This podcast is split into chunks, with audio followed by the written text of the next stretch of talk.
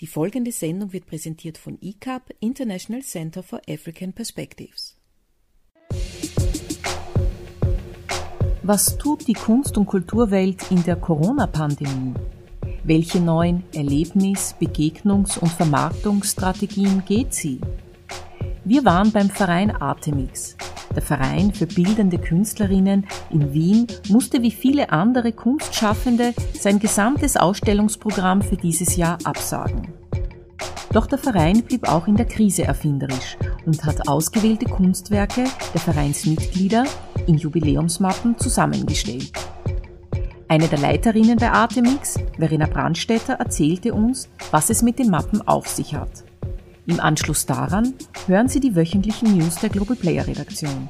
Mein Name ist Majid Bokassa. Pour que le monde avance.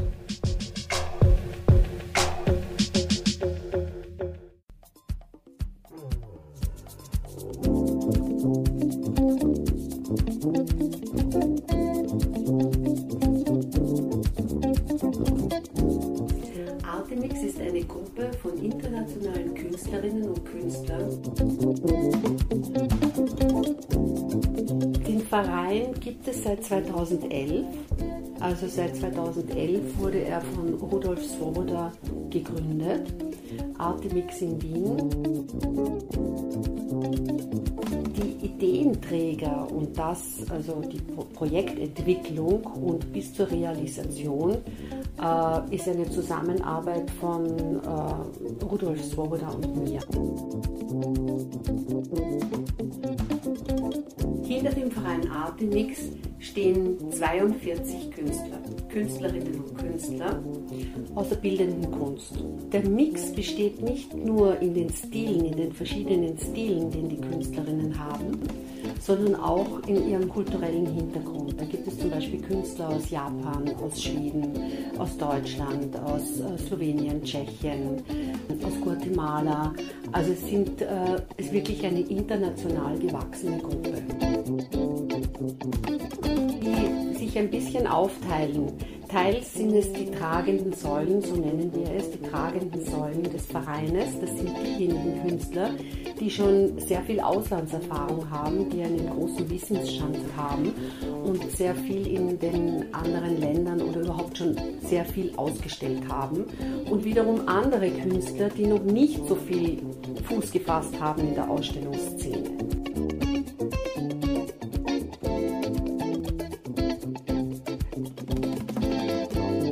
Wiederum helfen sich gegenseitig. Ja? Und die, bei den tragenden Säulen könnte ich jetzt den Ulrich Gansert oder den Herbert Pasitschnik, den, äh, die Christine Grafel, die Eva Milun, dann die Kyoko, der Nino Holm, der Jabba Fasakash, äh, die Silvia Wichtel. Ich habe bestimmt nicht alle genannt, äh, aber es sind sehr viele, die die tragenden Säulen dieses Vereines sind. Und quasi ähm, somit kann ein Künstler oder eine Künstlerin, die noch nicht so eine große Erfahrung in der Ausstellungsszene hat, mit diesen Künstlern gemeinsam, also man nimmt sich gegenseitig mit, mit diesen Künstlern gemeinsam eine Ausstellung machen. Denn unser Schwerpunkt sind schon die Gemeinschaftsausstellungen, die wir, äh, dadurch, dass wir eine gewachsene Gemeinschaft sind, können wir sie in sehr großen Häusern machen, wie zum Beispiel in Wien das Haus Wittgenstein oder im Palipalfi oder im Projektraum im WUK oder im Wasserturm, aber auch in Prag oder Olmütz oder in Bratislava. Ähm, das ist deshalb möglich, weil ein Einzelner alleine kann sich vielleicht sogar finanziell das Ganze gar nicht leisten, aber auch der Größe wegen. Vielleicht hat man nicht so einen Bilderfundus zu Hause, um eine riesengroße Ausstellung alleine zu machen. Deshalb sind diese Gemeinschaftsausstellungen bei uns schon ein sehr großer Schwerpunkt.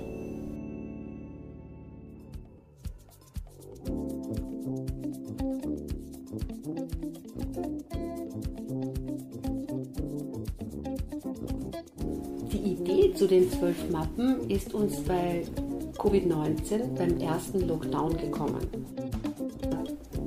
Wir wollten eine Mappe machen oder Mappen machen, die an die Gruppe angepasst waren, nämlich die Vielseitigkeit ihrer Stile, die Vielseitigkeit der Künstlerinnen und Künstler von Artemix zu präsentieren. Weil Mappen gibt es schon sehr lange und in den verschiedensten Variationen. Also wir haben es der Vielseitigkeit angepasst und zwar folgendermaßen. Jedes Mitglied von Artemix, und wir sind 42, hat zwei Originale in ihrem eigenen Stil gegeben. Zwei Originale mal 42 sind 84. Für uns war es stimmig, dass in einer Mappe sieben Objekte, sieben Werke drinnen sind. Also 84 durch 7 sind 12 Mappen. Selbstverständlich haben wir die Künstlerinnen und Künstler, so wie wir es bei jedem Projekt machen, im Vorfeld gefragt, ob sie einverstanden sind und ob sie da mitmachen würden. Es waren alle einverstanden und somit sind zwölf Mappen entstanden.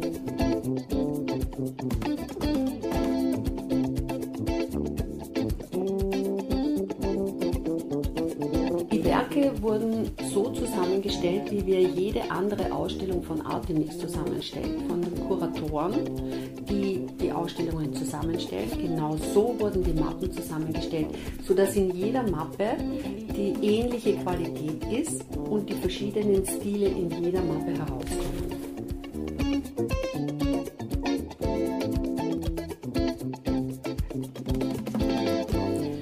Die Mappen und die Werke sollen die Neugier an der Kunst wecken. Das ist unser größter Wunsch.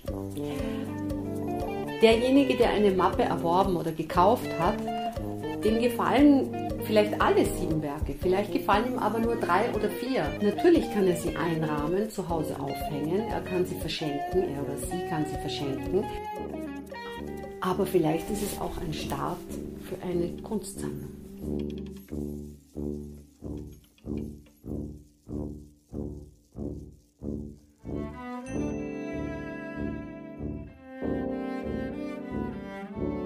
Mappen in dieser Art sind keine weiteren geplant. Es ist wirklich ein einmaliges Projekt. Das drückt sich auch im Preis aus. Wir haben den Preis sehr, sehr niedergehalten, was auch mit allen Mitgliedern abgesprochen ist und wurde von allen akzeptiert. Es sind Jubiläumsmappen für das nächste Jahr. Wir feiern nächstes Jahr zehnjähriges Jubiläum und wir wollen mit dem Verkauf der Mappen nächstes Jahr unsere Jubiläumsausstellungen finanzieren. Bei Interesse bitten wir, auf die Webseite zu gehen, www.artemix.at. Dort sind alle Informationen enthalten. Wir freuen uns drauf.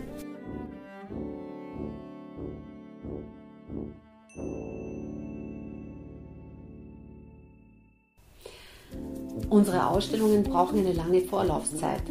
Geplant ist Juni 2021 im Loft 8 im dritten Bezirk und im Oktober, November in der Galerie am Park im sechsten Bezirk. Die Ausstellung, die jetzt im November im Haus Wittgenstein stattgefunden hätte, des Lockdowns wegen wurde sie abgesagt. Ähm, dazu haben wir einen Film gemacht. Wir wollten nämlich die Vernissage, Vernissage, wo auf die wollten wir verzichten.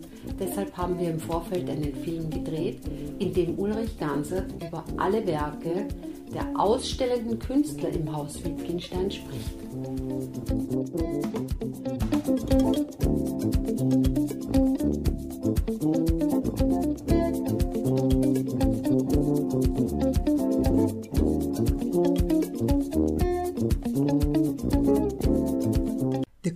Player, das Medium für Würde, Gerechtigkeit und Demokratie, hat ein neues Crowdfunding auf www.respekt.net gelauncht. Es trägt den Titel We the Resilient und ist unter der Projekt-ID 2078 auf respekt.net zu finden.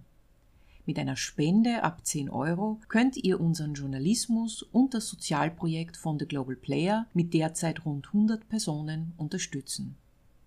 Refugee Flash.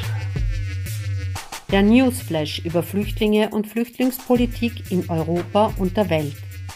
Mit Vorortberichten des European Council on Refugees and Exiles ECRE, Reporterinterviews, Expertinnenmeinungen und dir. Ja, dir. Zeig Solidarität, übe Kritik oder erzähle uns von einer Flüchtlingsinitiative. Schick dein Mail an dgpredaktion.gmail.com und wir präsentieren deine Meinung in der Sendung.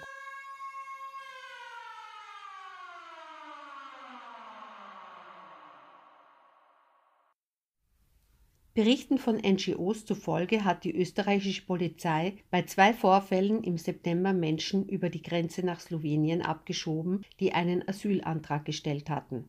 Beim ersten Vorfall vom 5. September, der von No Name Kitchen gemeldet und vom Border Violence Monitoring Network BVMN dokumentiert wurde, wurden fünf Männer aus Syrien, Tunesien und Marokko im Dorf Lafeld festgenommen und anschließend über Slowenien und Kroatien nach Bosnien abgeschoben, wobei sie auf dem Weg von der Polizei gedemütigt wurden, keine Übersetzung erhielten und ihnen das Recht auf einen Asylantrag verweigert wurde am zweiten Vorfall vom 28. September, der von der Asylkoordination Österreich dokumentiert wurde, waren sieben Marokkaner beteiligt. Die Männer waren von der österreichischen Polizei in einem Maisfeld in der Nähe des Dorfes Halbrein aufgegriffen worden. Die Polizei räumt zwar ein, dass die Männer registriert und slowenischen Beamten übergeben wurden. Das Innenministerium bestreitet jedoch, dass sie vor ihrer Ausweisung den Willen bekundet hatten, einen Asylantrag zu stellen.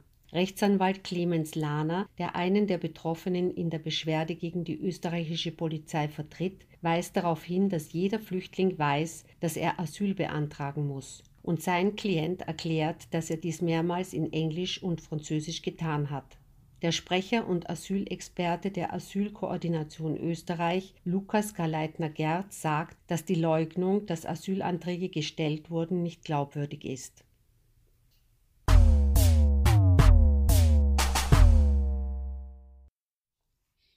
Spanien kämpft mit Unterbringungsproblemen für Migrantinnen auf den Kanarischen Inseln.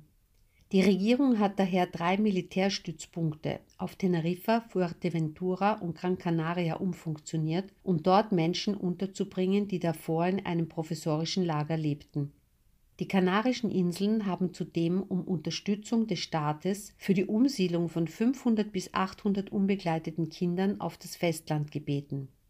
Der Richter Arcadio Diaz de Gera, der das Internierungszentrum für Ausländer CIE von Gran Canaria beaufsichtigt, hat in der vergangenen Woche das Hauptlager am Hafen von Aguineguin besucht, in dem mehr als 2000 Menschen untergebracht sind und den sofortigen Abbau des Lagers gefordert. Die Menschen werden dort wie Vieh gehalten, so de Gera, sie seien dort erniedrigenden und unmenschlichen Behandlungen ausgesetzt. Der Präsident des Inselrats von Fuerteventura, Blas Acosta, betonte, dass Aufnahmen auf den Inseln nur improvisorisch seien. Acosta ist der Ansicht, dass alle Lösungen angesichts des Anstiegs der Migration bei weitem nicht ausreichend seien. Xema Santana von der spanischen Kommission für Flüchtlingshilfe CEAR forderte die Regierung auf, mehr zu koordinieren und dringend Überführungen auf das Festland vorzunehmen. Der Generalsekretär der spanischen Caritas, Calle Suarez, verurteilte die schrecklichen Zustände am Hafen von Arguineguin, wo Tausende von Menschen ohne minimale sanitäre Anlagen wie Toiletten und Duschen leben. Carolina Daria, die Ministerin für Territorialpolitik, sagte schließlich auf einer Pressekonferenz, dass die spanische Regierung versuchen werde, den Druck zu mindern, indem sie den Schwerpunkt auf die Abschiebung derjenigen, die kein Recht auf internationalen Schutz haben, lege und die Vermeidung von Überweisungen von Einwanderern auf das Festland. Allein im letzten Monat kamen über 8000 Menschen auf den Kanarischen Inseln an die Inseln verzeichneten einen Anstieg der Ankünfte um 1019 Prozent im Vergleich zum selben Zeitraum im Jahr 2019.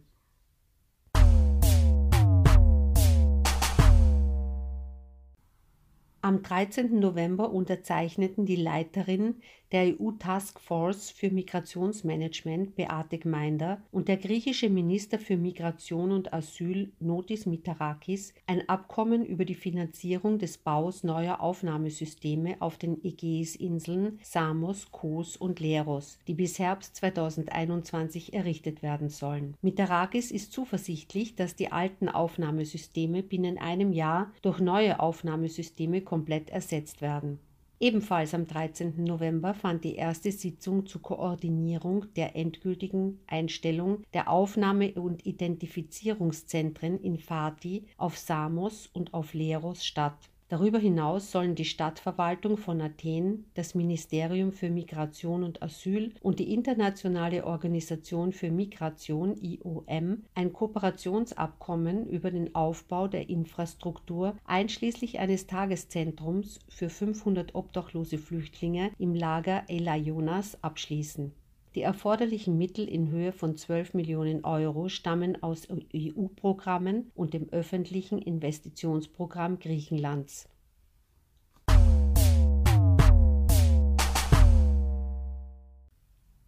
Am 17. November löste die französische Polizei erneut ein provisorisches Lager am Rande von Paris auf. Das unter einer Autobahn in Saint-Denis in der Nähe des Stade de France gelegene Lager war seit August kontinuierlich gewachsen und beherbergte zum Zeitpunkt der Räumung etwa 2400 Menschen. Die meisten Menschen waren zuvor in anderen Behelfslagern untergebracht gewesen und hatten sich nach früheren Vertreibungen in anderen Teilen von Paris in Saint-Denis niedergelassen. 70 Busse wurden eingesetzt, um die Menschen zu Auffanglagern und Notunterkünften zu bringen, die in Sporthallen in der gesamten Ile-de-France eingerichtet worden waren. Ärzte ohne Grenzen Frankreich kritisierte die Notunterkünfte, da dort keine Möglichkeit zur sozialen Distanzierung gegeben ist. Eine von Ärzte ohne Grenzen Frankreich im Oktober veröffentlichte Studie bestätigt, dass Menschen, die in Notunterkünften in der Ile-de-France untergebracht waren, einem erhöhten Risiko einer Covid-19-Kontamination ausgesetzt waren. Die Migranten warteten von der Früh bis am Nachmittag, um in die Busse für die Umsiedlung einzusteigen, die aber nicht genügend Platz für alle boten. Am Ende des Tages wurden mehrere hundert Menschen auf der Straße zurückgelassen. Berichten zufolge setzte die Polizei Tränengas ein, um die Menschen, die nirgendwo hin konnten, zu zerstreuen. Corinne Thor, Missionsleiterin von Ärzte ohne Grenzen Frankreich, berichtete, dass diese Menschen einfach auf der Straße gelassen worden seien, ohne jegliche Unterstützung. Dies war die 66. Demontage eines provisorischen Lagers innerhalb der letzten fünf Jahre in Paris. Rund 70 Prozent der Menschen, die in Frankreich in informellen Siedlungen teils ohne Obdach leben, warten auf eine Entscheidung über ihren Asylantrag.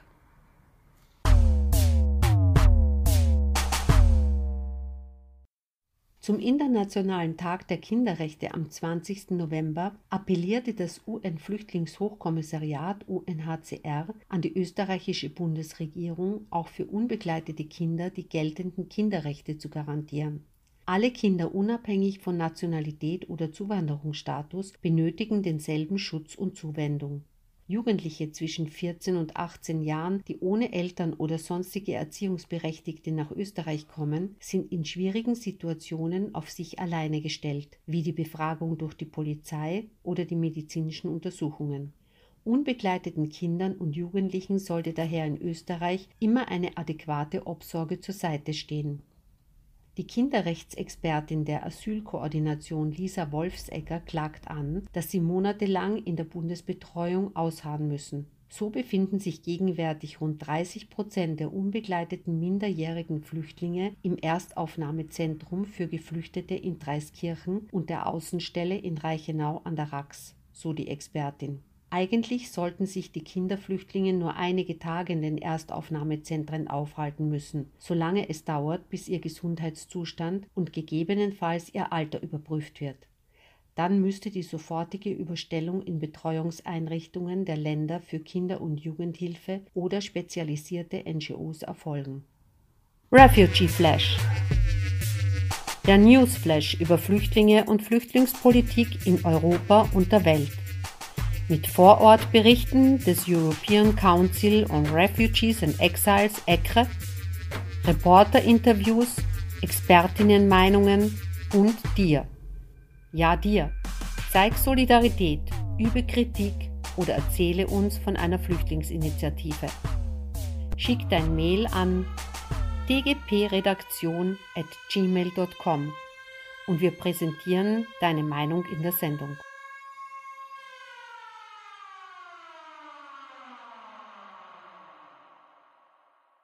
Der Global Player, das Medium für Würde, Gerechtigkeit und Demokratie, hat ein neues Crowdfunding auf www.respekt.net gelauncht. Es trägt den Titel We the Resilient und ist unter der Projekt-ID 2078 auf respekt.net zu finden.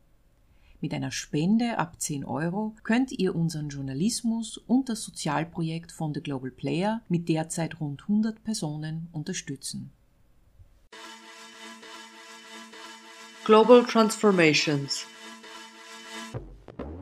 Die Welt verändert sich. Global Transformations beobachtet Forschung, Initiativen und Projekte für umweltbewusstes Wirtschaften. Mit Susanne Beth bei The Global Player.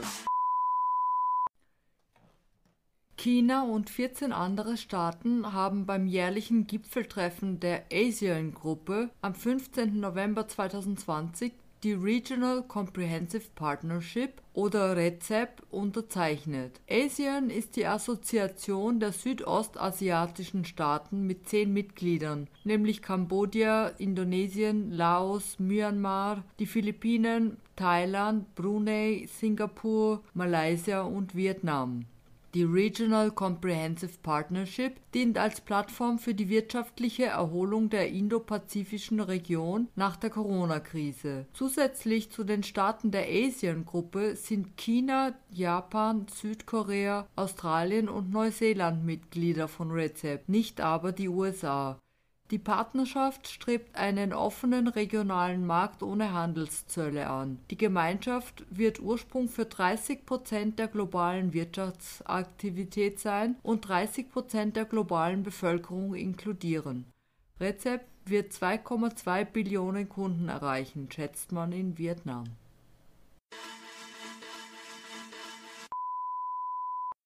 In Deutschland, das wegen der Corona-Pandemie unter einem Teil-Lockdown ist, fürchten die Geschäfte um das Geschäft rund um den Black Friday. Aus einer Umfrage des Simon Kucher und Partners geht hervor, dass in diesem Jahr gerade einmal die Hälfte der Verbraucher plant, am Black Friday oder dem folgenden Cyber Monday auf Schnäppchenjagd zu gehen. Im letzten Jahr waren es noch zwei Drittel der Konsumenten. Auch das eingeplante Einkaufsbudget für den Black Friday beträgt in diesem Jahr nur noch 205 Euro. Im letzten Jahr waren es noch 242 Euro. Entgegen dieser Umfrage rechnet der Handelsverband Deutschland für den Black Friday dieses Jahr mit einem Umsatzrekord von 3,7 Milliarden Euro. Das wäre ein Plus von rund 18 Prozent gegenüber dem Vorjahr.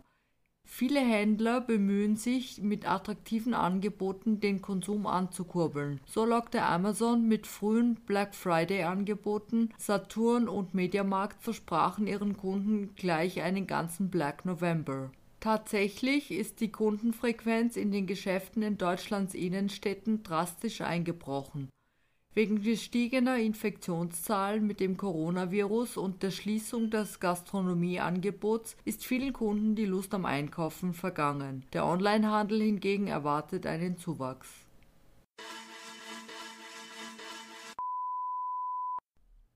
Der chinesische Finanzminister Liu Kun hat am 20. November 2020 einen Schuldenrückzahlungserlass in Höhe von 2,1 Billionen US-Dollar für Entwicklungsländer angekündigt. Dies angesichts der Schuldenkrise, die afrikanische Staaten seit Ausbruch der Corona-Pandemie verstärkt konfrontieren Insgesamt betrug die Summe der Schulden von Entwicklungsländern an die G20-Staaten im Jahr 2019 allerdings 178 Billionen US-Dollar, wovon 63 Prozent Schulden an China waren, wie eine Studie der Weltbank aufzeigt China, die Vereinigten Staaten von Amerika und andere G20-Staaten haben den ärmsten Ländern der Welt, darunter viele afrikanische Staaten, einen Schuldenrückzahlungserlass bis mindestens Mitte 2021 angeboten und werden im April 2021 entscheiden, ob der Erlass um sechs Monate verlängert wird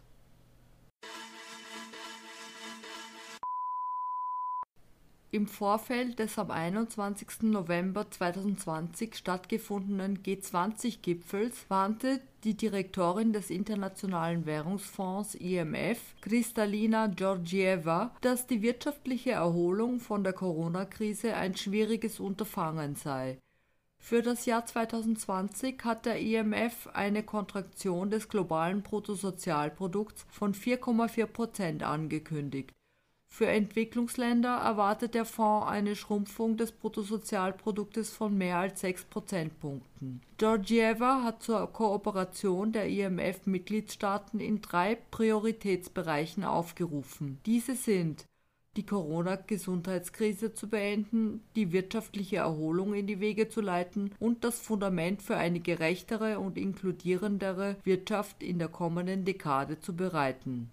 Georgieva rief auch die Staaten auf, ihre finanziellen Unterstützungen für die von der Krise getroffenen Arbeiter und Unternehmen zu erneuern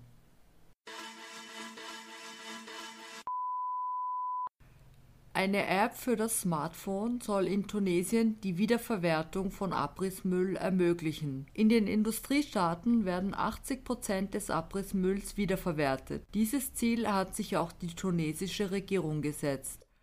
Mittels der neuen App kann der User den Standort von Abrissmüll berichten und über eine Plattform dem tunesischen Umweltministerium mitteilen Bauunternehmer werden dann verständigt, damit sie den Müll beseitigen und wiederverwerten können. Mit der neuen App sollen das Bewusstsein und die Beteiligung der Bürger erhöht werden. Die entstellenden Baumüllberge sollen reduziert und das Material für die Konstruktion wiederverwendet werden. Die Initiative wird mit 2,7 Millionen Euro von der EU finanziert. Global Transformations die Welt verändert sich. Global Transformations beobachtet Forschung, Initiativen und Projekte für umweltbewusstes Wirtschaften. Mit Susanne Beth bei The Global Player. The Global Player, das Medium für Würde, Gerechtigkeit und Demokratie, hat ein neues Crowdfunding auf www.respekt.net gelauncht. Es trägt den Titel We the Resilient und ist unter der Projekt-ID 2078 auf respekt.net zu finden. Mit einer Spende ab 10 Euro könnt ihr unseren Journalismus und das Sozialprojekt von The Global Player mit derzeit rund 100 Personen unterstützen.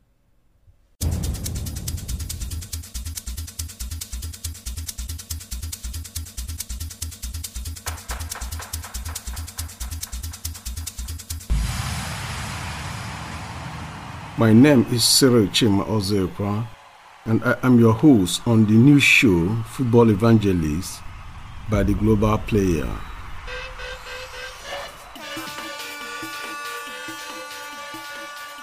In this program, you will get the updates, insights, and analysis of the Amateur Football League in Vienna. Stay tuned.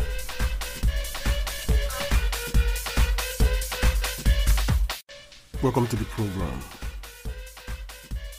Once again, we are in the week of the champions. Despite the corona pandemic, we are still kicking.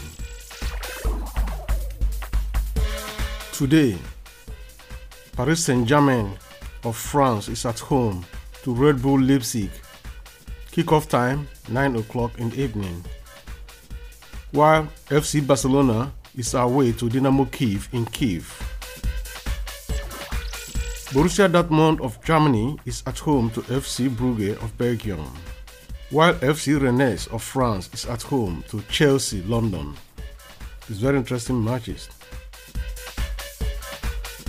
Manchester United of England will be at home for a revenge against Basaksehir of Istanbul, Turkey. Time 9 o'clock today. And many more Champions League actions today. While tomorrow, the 25th of November 2020, the FC Bayern will lock horns with Red Bull Salzburg time 9 o'clock in the evening. Atletico Madrid of Spain will be at home against CSK Moscow of Russia. Mönchengladbach of Germany is at home to Shakhtar Donetsk Kickoff time 9 o'clock. While Inter Milan of Italy will be host to Real Madrid, Spain, time 9 o'clock. Liverpool, England will also be at home to FC Atlanta of Italy, time 9 o'clock, and many more. Best of luck to all the teams. Thank you.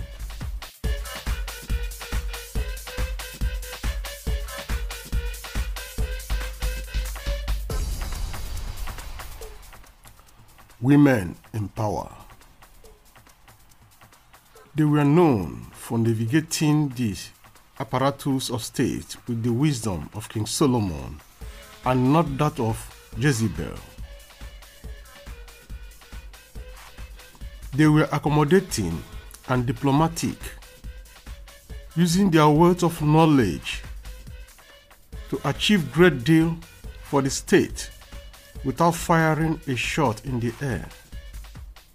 Every gender advocate or supporter of women representation could barely contain the excitement of having the very first female vice president of the United States of America. A former senator with a Jamaican father and an Indian mother to be the first African American woman vice president, the highest position to be held by a woman in the history of the United States of America. As a matter of fact, political analysts and main media practitioners, fake news apart, argued that the moment it was obvious that Joe Biden running mate was a woman, and not just a woman, but one who has made her impact on politics, the Democrats' support across United States of America and many parts of the world erupted into jubilation, irrespective of their political affiliations. This indeed made people rooted for both of them. Their optimism were felt in the outcome of the election results, and history was made. It is not common to see female leaders around the world. Some of them are doing what seven men, male presidents, cannot do in a given time of three decades. Angela Merkel, for example, the Chancellor of Germany, is one of them. In Argentina and New Zealand, in the persons of Cristina Fernandez, the Kirchner, and Jacinta Ardern, respectively.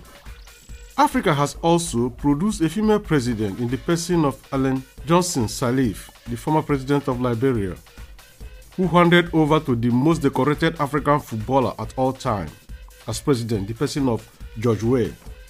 But the lion must be kept in the cage in order to enable Salif Ellen a fair ground to operate. Taylor must be detained by International Court of Justice for war crimes in Liberian war. Fear of assassination and religious injunctions, which has to do with archaic and draconic laws, prevent women from some parts of the world from vying for the top jobs in their land. But hear the word of motivation from Kamala Harris, the Vice President elect of the United States of America. While I may be the first woman in this office, I will not be the last, and we hope so. God bless you all and see you next week.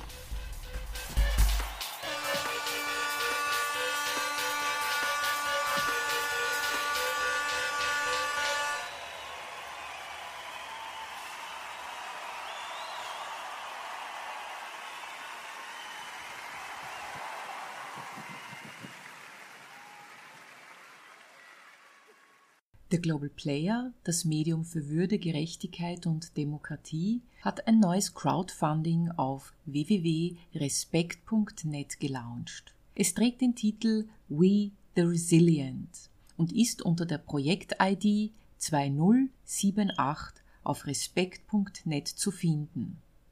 Mit einer Spende ab 10 Euro könnt ihr unseren Journalismus und das Sozialprojekt von The Global Player mit derzeit rund 100 Personen unterstützen. Sie hörten eine Sendung von Radio ICAP, International Center for African Perspectives. Radio ICAP immer dienstags von 19 bis 20 Uhr auf Radio Orange 94.0 MHz oder im Livestream unter www.o94.at.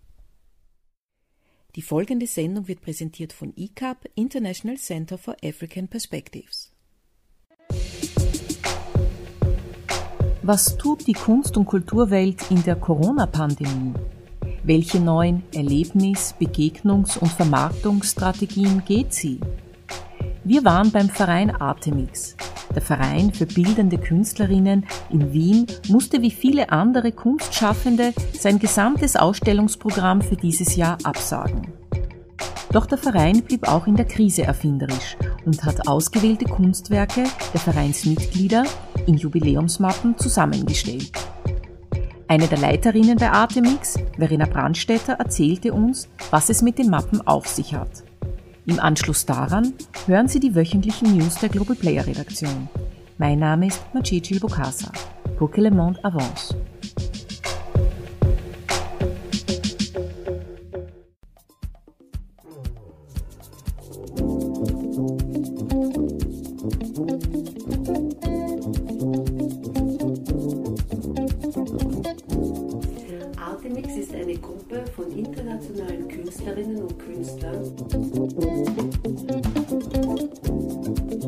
Verein gibt es seit 2011. Also seit 2011 wurde er von Rudolf Svoboda gegründet. Artemix in Wien. Die Ideenträger und das, also die Projektentwicklung und bis zur Realisation äh, ist eine Zusammenarbeit von äh, Rudolf Svoboda und mir. Hinter dem Verein Artemix stehen 42 Künstler, Künstlerinnen und Künstler aus der bildenden Kunst. Der Mix besteht nicht nur in den Stilen, in den verschiedenen Stilen, den die Künstlerinnen haben, sondern auch in ihrem kulturellen Hintergrund. Da gibt es zum Beispiel Künstler aus Japan, aus Schweden, aus Deutschland, aus äh, Slowenien, Tschechien, aus Guatemala. Also es sind, äh, ist wirklich eine international gewachsene Gruppe die sich ein bisschen aufteilen. Teils sind es die tragenden Säulen, so nennen wir es, die tragenden Säulen des Vereines. Das sind diejenigen Künstler, die schon sehr viel Auslandserfahrung haben, die einen großen Wissensstand haben und sehr viel in den anderen Ländern oder überhaupt schon sehr viel ausgestellt haben. Und wiederum andere Künstler, die noch nicht so viel Fuß gefasst haben in der Ausstellungsszene.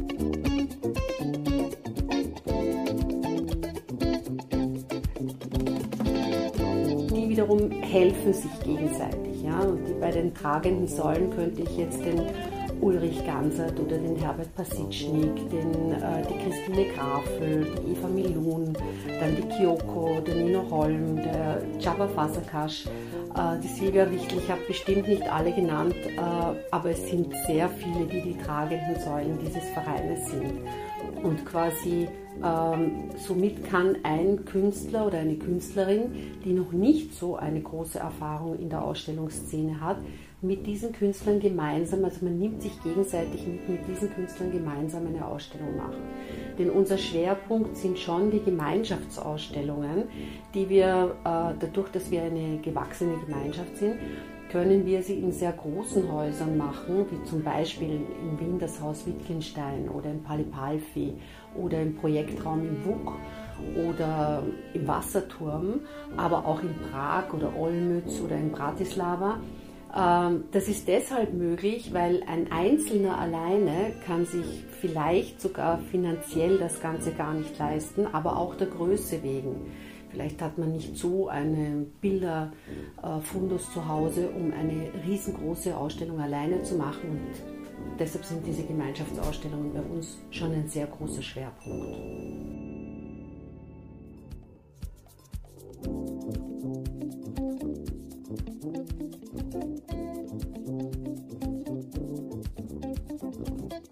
Die Idee zu den zwölf Mappen ist uns bei Covid-19 beim ersten Lockdown gekommen. Wir wollten eine Mappe machen oder Mappen machen, die an die Gruppe angepasst waren, nämlich die Vielseitigkeit ihrer Stile, die Vielseitigkeit der Künstlerinnen und Künstler von Artemix zu präsentieren. Weil Mappen gibt es schon sehr lange und in den verschiedensten Variationen. Also wir haben es der Vielseitigkeit angepasst und zwar folgendermaßen. Jedes Mitglied von Artemix, und wir sind 42, hat zwei Originale in ihrem eigenen Stil gegeben. zwei Originale, mal 42 sind 84. Für uns war es stimmig, dass in einer Mappe sieben Objekte, sieben Werke drinnen sind. Also 84 durch 7 sind 12 Mappen. Selbstverständlich haben wir die Künstlerinnen und Künstler, so wie wir es bei jedem Projekt machen, im Vorfeld gefragt, ob sie einverstanden sind und ob sie da mitmachen würden. Es waren alle einverstanden und somit sind zwölf Mappen entstanden.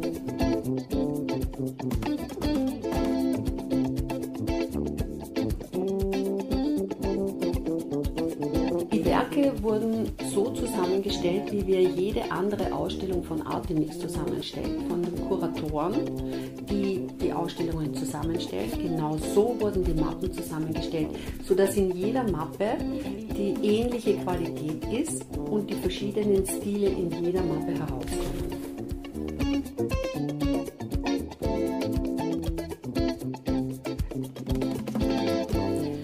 Die Mappen und die Werke sollen die Neugier an der Kunst wecken. Das ist unser größter Wunsch.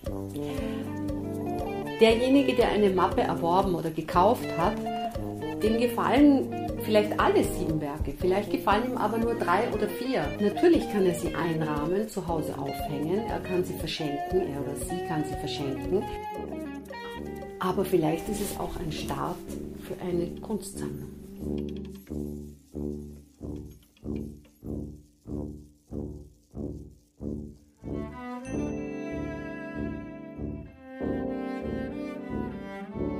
Mappen in dieser Art sind keine weiteren geplant. Es ist wirklich ein einmaliges Projekt. Das drückt sich auch im Preis aus. Wir haben den Preis sehr, sehr niedergehalten, was auch mit allen Mitgliedern abgesprochen ist und wurde von allen akzeptiert. Es sind Jubiläumsmappen für das nächste Jahr. Wir feiern nächstes Jahr zehnjähriges Jubiläum und wir wollen mit dem Verkauf der Mappen nächstes Jahr unsere Jubiläumsausstellungen finanzieren. Bei Interesse bitten wir auf die Webseite zu gehen www.artemix.at. Dort sind alle Informationen enthalten. Wir freuen uns drauf.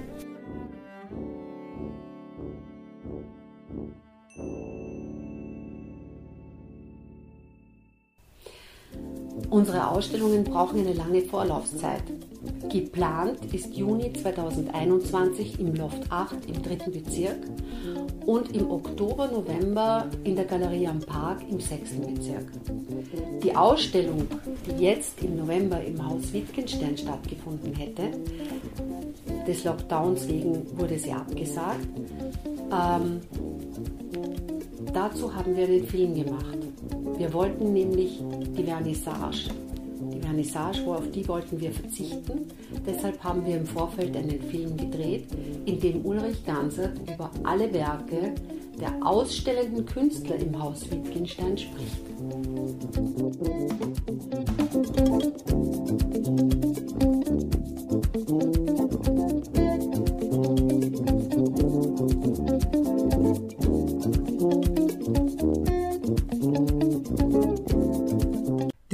Player, das Medium für Würde, Gerechtigkeit und Demokratie, hat ein neues Crowdfunding auf www.respekt.net gelauncht. Es trägt den Titel We the Resilient und ist unter der Projekt-ID 2078 auf respekt.net zu finden. Mit einer Spende ab 10 Euro könnt ihr unseren Journalismus und das Sozialprojekt von The Global Player mit derzeit rund 100 Personen unterstützen. Refugee Flash Der Newsflash über Flüchtlinge und Flüchtlingspolitik in Europa und der Welt. Mit Vorortberichten des European Council on Refugees and Exiles ECRE, Reporterinterviews, Expertinnenmeinungen und dir. Ja, dir. Zeig Solidarität, übe Kritik oder erzähle uns von einer Flüchtlingsinitiative. Schick dein Mail an dgpredaktion at gmail.com und wir präsentieren deine Meinung in der Sendung.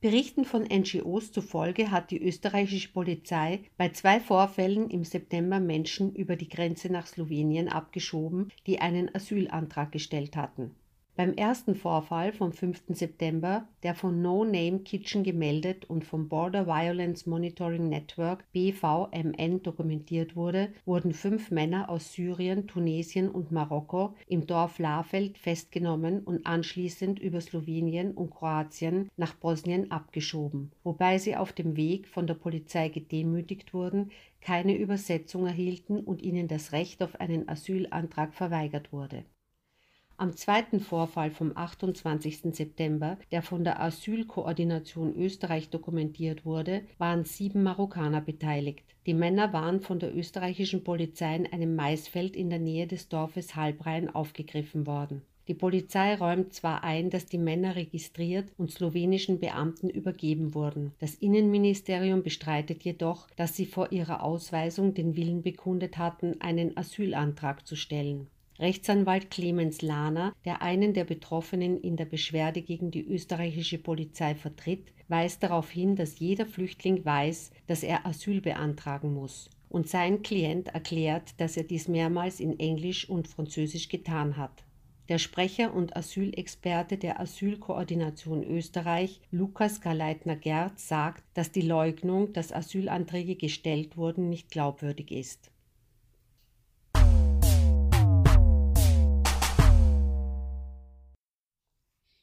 Spanien kämpft mit Unterbringungsproblemen für Migrantinnen auf den Kanarischen Inseln. Die Regierung hat daher drei Militärstützpunkte auf Teneriffa, Fuerteventura und Gran Canaria umfunktioniert, um dort Menschen unterzubringen, die davor in einem professorischen Lager lebten. Die Kanarischen Inseln haben zudem um Unterstützung des Staates für die Umsiedlung von 500 bis 800 unbegleiteten Kindern auf das Festland gebeten. Der Richter Arcadio Diaz de Gera, der das Internierungszentrum für Ausländer CIE von Gran Canaria beaufsichtigt, hat in der vergangenen Woche das Hauptlager am Hafen von Aguineguin besucht, in dem mehr als 2000 Menschen untergebracht sind und den sofortigen Abbau des Lagers gefordert.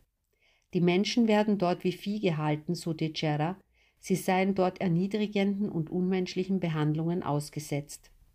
Der Präsident des Inselrats von Fuerteventura, Blas Acosta, betonte, dass Aufnahmen auf den Inseln nur improvisorisch seien. Acosta ist der Ansicht, dass alle Lösungen angesichts des Anstiegs der Migration bei weitem nicht ausreichend seien. Xema Santana von der Spanischen Kommission für Flüchtlingshilfe CEAR forderte die Regierung auf, mehr zu koordinieren und dringend Überführungen auf das Festland vorzunehmen.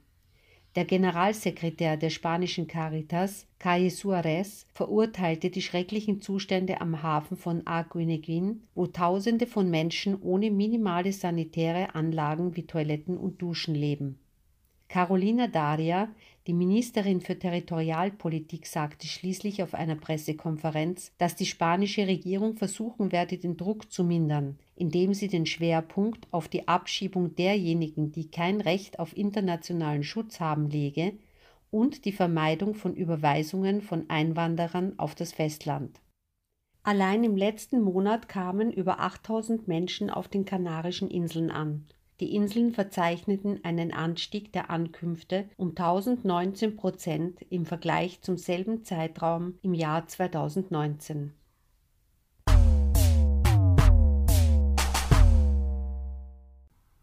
Am 13. November unterzeichneten die Leiterin der EU-Taskforce für Migrationsmanagement Beate Gmeinder und der griechische Minister für Migration und Asyl Notis Mitarakis ein Abkommen über die Finanzierung des Baus neuer Aufnahmesysteme auf den Ägäisinseln Samos, Kos und Leros, die bis Herbst 2021 errichtet werden sollen. Mitarakis ist zuversichtlich, dass die alten Aufnahmesysteme binnen einem Jahr durch neue Aufnahmesysteme komplett ersetzt werden.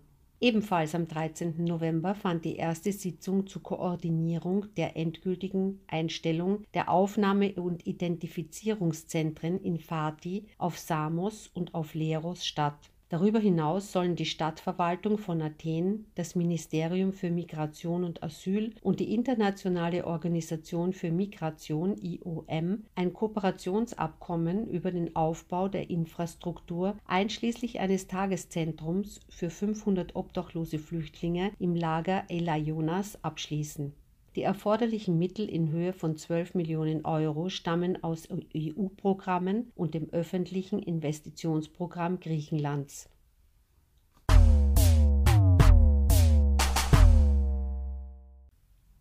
Am 17. November löste die französische Polizei erneut ein provisorisches Lager am Rande von Paris auf. Das unter einer Autobahn in Saint-Denis in der Nähe des Stade de France gelegene Lager war seit August kontinuierlich gewachsen und beherbergte zum Zeitpunkt der Räumung etwa 2400 Menschen.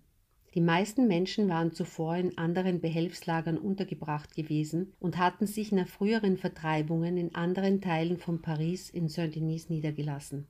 70 Busse wurden eingesetzt, um die Menschen zu Auffanglagern und Notunterkünften zu bringen, die in Sporthallen in der gesamten Ile-de-France eingerichtet worden waren.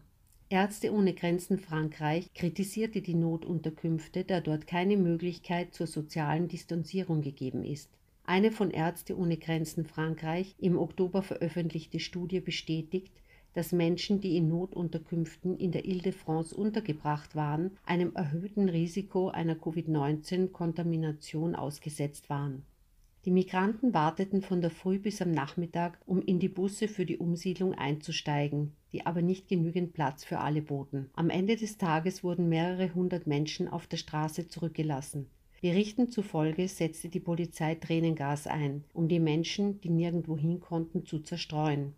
Corinne Thor, Missionsleiterin von Ärzte ohne Grenzen Frankreich, berichtete, dass diese Menschen einfach auf der Straße gelassen worden seien, ohne jegliche Unterstützung. Dies war die 66. Demontage eines provisorischen Lagers innerhalb der letzten fünf Jahre in Paris. Rund 70 Prozent der Menschen, die in Frankreich in informellen Siedlungen teils ohne Obdach leben, warten auf eine Entscheidung über ihren Asylantrag.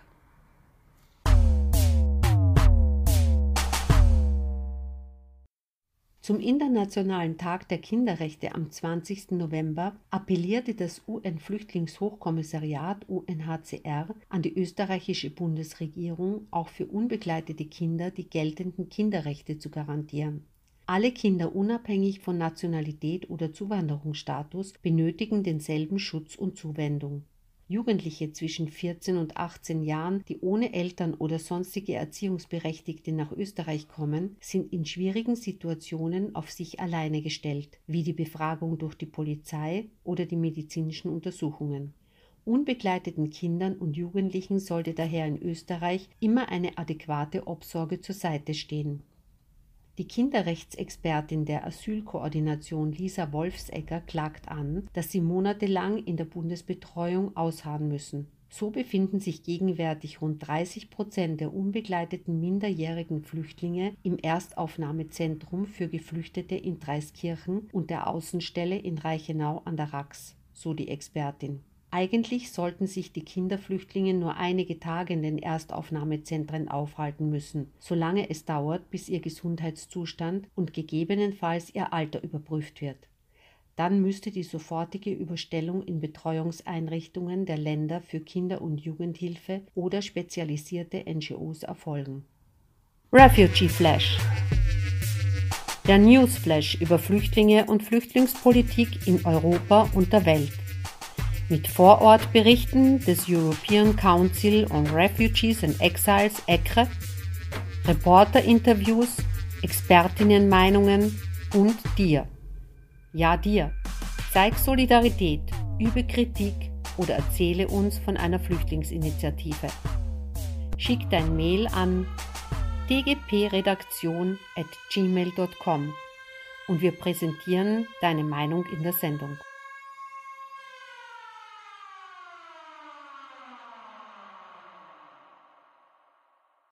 Sie hörten eine Sendung von Radio ICAP, International Center for African Perspectives. Radio ICAP immer dienstags von 19 bis 20 Uhr auf Radio Orange 94.0 MHz oder im Livestream unter www.org.at. o94.at.